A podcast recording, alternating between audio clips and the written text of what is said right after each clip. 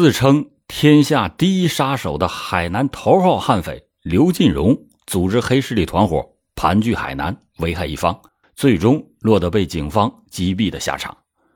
如今，他的儿子在对父亲的恨意中，又走上了和父亲一样的不归之路。二零一零年八月七日上午九点三十分，海南省东方市农垦公安局普光分局接到群众报警称，东方市大广坝农场十八队发生了一起诈骗案，有两名群众被三名外地人骗走了价值十万元的钛矿产品。普光分局以及东方市公安局刑侦大队技术中队一行人开着车急速的奔向了大广坝农场，对这起诈骗案进行现场勘查。就在大家刚刚下车的时候，对面一辆摩托车从十九队的方向开了过来，摩托车上是一男一女。广坎派出所的一位民警喊道：“这不是被通缉的刘新平吗？”听到喊声，摩托车开的就更快了。一名刑警一边大喊着，一边快步的靠上前去。这是一条小路，仅仅可以容纳一辆车行驶。如果在这个时候擒拿，飞速的摩托车非伤到自己不可。但是这名民警当时也没有多想，立刻的就冲到了公路的中间，伸出手去拉开摩托车的男子。在场的其他几位民警也紧跟着冲上前去，当场就把刘新平给制服了。随后。东方农垦公安局召开了新闻发布会，说因涉嫌敲诈及故意伤害在逃，被警方网上追逃的嫌疑犯刘新平被东方警方抓获。警方同时公布称，刘新平就是十七年前威震海南、中国头号悍匪，自称是天下第一杀手的刘进荣的大儿子。刘进荣这个名字。在上个世纪八九十年代的海南，那无异于就是一个恐怖的代名词。刘进荣出生于上个世纪五十年代初，他当过老山的某部侦察兵，参加过对越自卫反击战，多次的出国门执行过侦察等任务，还曾经获得过“神枪手”的称号。那是一个从死人堆里爬出来的人。复员以后，回到了东方市东方镇。有一次，他因为和别人纠纷，把对方砍死，一直被海南省公安厅通缉着。其后，刘进荣又流窜于东方、昌江等地，纠集了逃犯、山匪、两劳释放人员和一些地痞流氓，一共二十三人，成立了东方黑帮。他自认老大，盘踞在海南五指山腹地的深山老林里边，时不时的就窜下山来，疯狂的报复社会。把这个犯罪集团装备成了一流的地下武装，公开的和当地的警方抗衡，先后的杀死七人，杀伤了十三人。为了隐蔽自己，刘金荣还花高价钱把自己在部队时候的留影给弄了回来，以至于公安部门长期的连他长什么模样都掌握不到。为了摧毁刘金荣这个特大武装犯罪集团，一九九三年。公安部就把此案列为了当年的头号大案，责成海南省成立了以省公安厅厅长、武警海南总队主要领导组成的专案指挥部来进行指挥破案。刘进荣是当过侦察兵，有着很强的反侦察能力，特别是在深山老林里，他更是嚣张。刚开始，警方围捕是用马兰式 H 二六零一百五十兆的对讲机。但是警方的几次行动都被他提前获悉，从而就逃脱了围捕。后来才知道，那是因为打进黑帮的警员已经暴露了身份，不但被害，对讲机也落入到了刘进荣的手中。一九九二年，以刘进荣为头目的东方黑帮在东方昌江一带频频的作案，已经到了非常猖狂的地步。为了摧毁这个黑势力团伙。省公安厅派了五个防暴科的人下来，与原东方县、昌江县等公安部门联合成立了一个专案组。一九九二年八月，专案组正式的开展工作。由于进展不大，省公安厅就决定派出一个人卧底打入黑帮内部，详细的掌握犯罪团伙的情况。经过几次讨论，大家一致认为东方县东方镇派出所的保安刘进明是最好的人选。刘进明和刘进荣是邻村人，两个人是同一年当的兵，相互还认识。而且刘进明对刘进荣团伙的活动地点以及地形非常的熟悉。之后，警方就派刘进明以回家务农为掩护，对刘进荣等黑势力团伙活动的情况进行侦查。由于当时的通讯很不方便，他们只能通过一部对讲机和警方联络。白天，刘进明以干活为幌子，到处打听刘进荣等人的消息。并且和刘进荣交上了好朋友。晚上，他就定时的把情报通过对讲机发回给警方。虽然刘进明做卧底的时间只有几天，但是他提供的线索和情报对案情的侦破起了很重要的作用。一九九二年十月的一个晚上，刘进明向警方提供了一条重要的情报。说刘进荣等团伙在东方昌化江和南瑶河口交界处活动，那里是一片山林，是案情的多发地。当天晚上，刘进明给警方提供情报说啊，刘进荣等人已经撤到了昌江县王下乡，但这是刘进明提供的最后一次情报。之后，警方就和刘进明失去了联系。十天以后，一个村民在昌化江打捞上来一个麻袋。里面装着一具已经开始腐烂的尸体，死者正是刘进明。后来经过警方查证，刘进明是被刘进荣团伙发现以后秘密给杀害的，然后抛尸到昌化江。警方经过研究，决定购买当时最先进的单边带十五瓦电台。这种电台是属于军方的产品，非常的适合在深山老林里作战。而且最重要的一点就是，刘进荣没有办法截获电台发出的频率。新电台的投入，这让警方是如虎添翼。在刘进荣可能藏身的深山老区里边，警方进行了长达五个月的侦查和布网，刘进荣的踪迹一点点的就显现了出来。一九九三年二月二十三日，警方特别行动组带着电台开展了“擒雕”行动。某武警机动师还特意调过来两名神枪手执行狙击任务。连续一天的蹲点部署进行的悄无声息，刘进荣以及手下在毫无防备的情况下被武警官兵打了一个阻击。刘进荣当时被子弹打断了手指，于是掉头穿过了几间打通了的房屋之后，跑上了后山的林子。武警就展开了火力覆盖。最终，刘进荣的尸体被警犬从林子里给拖了出来。这个与警方抗衡了七年之久的刘进荣东方黑帮犯罪团伙就此被摧毁。一九九三年六月五日，公安部部长签署命令，给打响震惊全国的“二二五”战斗。机智勇敢地击毙了特大持枪杀人犯罪团伙头目刘进荣的功臣，武警海南省总队的张玉臣、程忠立以及卧底的零号警官等三名警察记一等功。卧底的零号警官也是近年才解密的，他就是海南省武警部队教导大队的原教导员，海口市公安局的民警陈南武。曾经热播过的电视连续剧《武装特警》中的很大一部分内容，就是以这个故事为原型进行拍摄的。二零一零年十月六日，有记者在东方看守所看到了刘新平。在记者提到他父亲刘进荣的时候，刘新平极其的不耐烦，他不愿意做过多的回答。但是他告诉记者，刘进荣在一九九三年被海南武警打死的时候，当时他只有十三岁。妹妹十岁，弟弟只有八岁。刘金荣当年为了躲避警方的抓捕，很少回家。但是刘新平对父亲的印象却是很深刻。他反复的跟记者说：“父亲被击毙了，家也就毁了。”刘新平痛苦的回忆说：“啊，那个年月，父亲的恶名就犹如是铁锁加身，沉重无比。他不敢见人，也不敢上学。他说他恨他的父亲。”在他父亲死之后，他从来没给自己的父亲上过坟。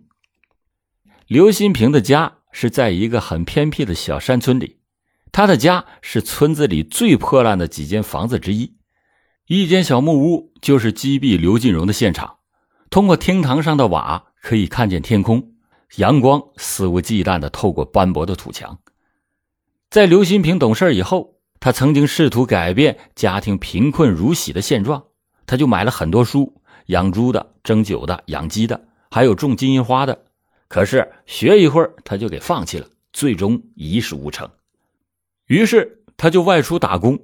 当人家一听说啊他是刘进荣的儿子，那谁也不敢接收。因此，全家人只能靠种一两亩地维持着生活，日子是越过越艰难。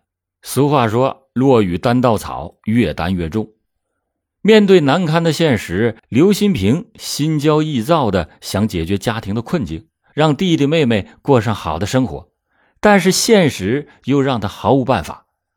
除了春种秋收那些日子之外，他都是无所事事，多少年来，他都徘徊在乡寨村落间，想着自己和家庭的将来。然而，他的将来在哪儿呢？他非常的恨自己的父亲刘金荣，他的恨就像一棵野草一样在疯长。于是，他就开始喝酒买醉，有钱没钱也上赌场，自暴自弃。渐渐的，刘新平就发现，尽管认识他的人都知道他是刘金荣的儿子。都对他退避三舍，但是他们对他以及他的家人敬畏三分。特别是有一次，同村的一个青年对他说起了他父亲，既恨又羡慕。他说：“当时说你爸可真厉害，说出来真是吓死人呐。”于是就有了狐朋狗友给他出馊把主意，说你父亲是一个十恶不赦的人，但是也是威名远扬啊。这个年代。好人怕恶人，人无横财不富。你为啥不借你父亲的名声做点事捞点钱呢？让钱来得快点也来得多点啊！通过这些点拨，立即的燃起了刘新平藏在心底的长期遭受压抑的恶念。他就和两名要好的哥们一拍即合，他们就像黑色的幽灵一样游荡在乡野城市，开始寻找猎物。当时东方种植业迅猛的发展，利润暴涨。刘新平为了获取高额的经济利益，就是靠寻衅滋事、敲诈勒索、强迫交易获取钱财。二零零五年七月一日，刘新平手下的马小虎和李世阳到东方市的一个养殖场拉设备。当天中午，在养殖场一个宿舍里边，马小虎和养殖场的工人发生了点口角。马小虎就以养殖场不服从管理为由，把这个工人踹倒在地，并且拿着铁凳子朝他的前胸及后背狠狠地砸去。经过鉴定，这名工人被打成了肋骨骨折。但是养殖场以及这名受伤的工人也都不敢言语。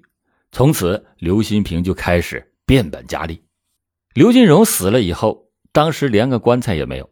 人们传说他的尸体就埋在广坝农场十八队十三号香蕉地的荒树丛中，树丛里面全是杂草杂树，没有墓地，甚至连个坟包都没有。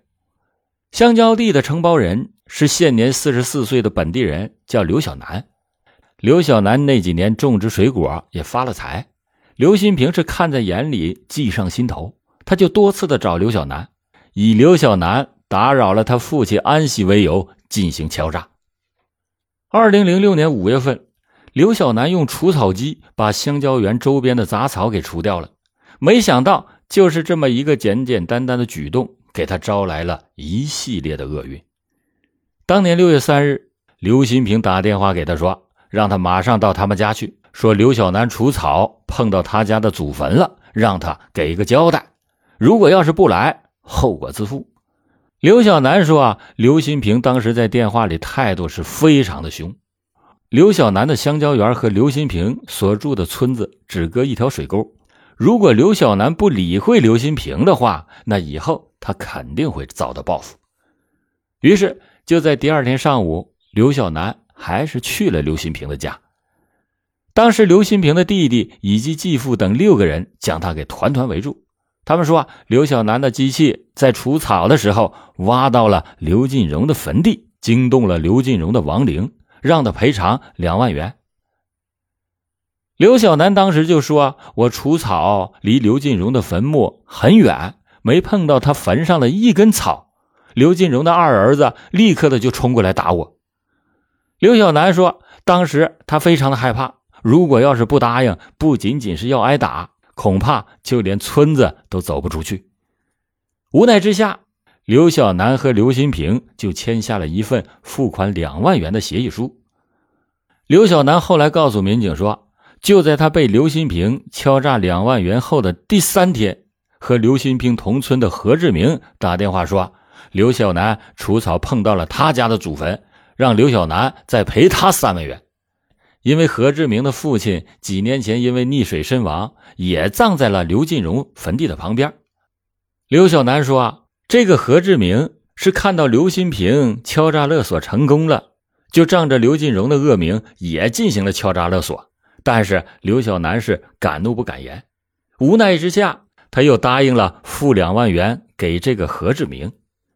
七月十六日上午，在农场家家饭店，当刘小南把钱交给何志明的兄弟的时候，接到报警的民警赶到了现场，把何家的两个兄弟当场抓获。这个刘新平不仅涉嫌刘小南敲诈案。还涉嫌多起故意伤害案。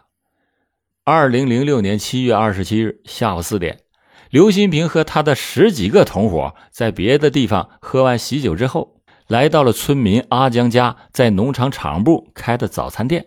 刘新平就让他父母给沏茶，因为人来的太多，开水呢也就供应了慢一点，就引起了刘新平的不满。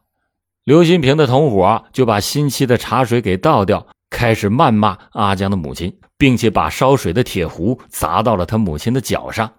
阿江说：“啊，当我看到他们欺负我母亲，我就上前护住我母亲，质问他：你们为什么要打我母亲？”这时候，刘新平等几个人立即的冲上来，又开始围打阿江。当时，阿江的母亲哭着对刘新平说：“他认识刘新平，让他高抬贵手，不要再打了。”但是也没有能够阻止刘新平。最后。刘新平等人把阿江左额头打伤，造成六厘米长的伤口。阿江的胳膊以及身上还有多处受伤。由于作恶多端，刘新平案渐渐的露出了水面，一封封举报信就陆续的传递到了东方市农垦公安局领导的手上。警方经过周密的部署，迅速的就端掉了这一犯罪组织。然而，狡猾多变的刘新平却有着他父亲的遗风。警方多次的抓捕都被他逃脱了，多次的成为了警方漏网之鱼。于是警方就把他进行了网上通缉。然而多行不义必自毙，刘新平以为警方早已经把他给忘了，于是就偷偷的返回家中看望儿子。可是无意中被查另外一个案子的民警发现之后，并且抓获。当时办案的民警说，老百姓都是迫于刘新平团伙的威名。受害者怕被报复，基本上都不会选择来去报警，这也就给这起案件搜集证据带来了相当大的困难。结局是悲怆的，这件案子的结局是悲怆的。由于受家庭的影响，刘新平家不光他犯罪，就连他的弟弟也是犯事不断。现在，刘新平的弟弟仍然是被警方通缉，四处的躲藏。当时，刘新平在看守所等待法律的审判。刘新平的母亲，这位当时已经年过五旬的中年女人，整天是以泪洗面。她不但要面对大儿子入狱、二儿子被警方追捕的困境，还要独自抚养刘新平的两个孩子。她就不明白自己为什么会遭受这样的折磨。先是丈夫作恶，先失去丈夫以后，两个儿子又步入了丈夫的后尘。如今家已经不是家了。他已经没有再活下去的勇气和希望，而熟悉刘新平的人都说，这是一个长得很帅的小伙子，可能是因为受父亲的影响，长期遭受压抑，不得疏解所致。刘新平案在当地披露以后，引起了轩然大波。他和他的弟弟没有吸取刘进荣的教训，却是子承父恶，继续的走了父亲的老路，令人深思。这是社会管理存在着缺失。如果教育到位、关心到位、保障到位，不至于让这对兄弟步入深渊。还有人指出，这是时下一些人道德丧失、为金钱至上结出的恶果。好了，感谢您今天收听老欧讲答案。老欧讲答案，警示迷途者，唤醒梦中人。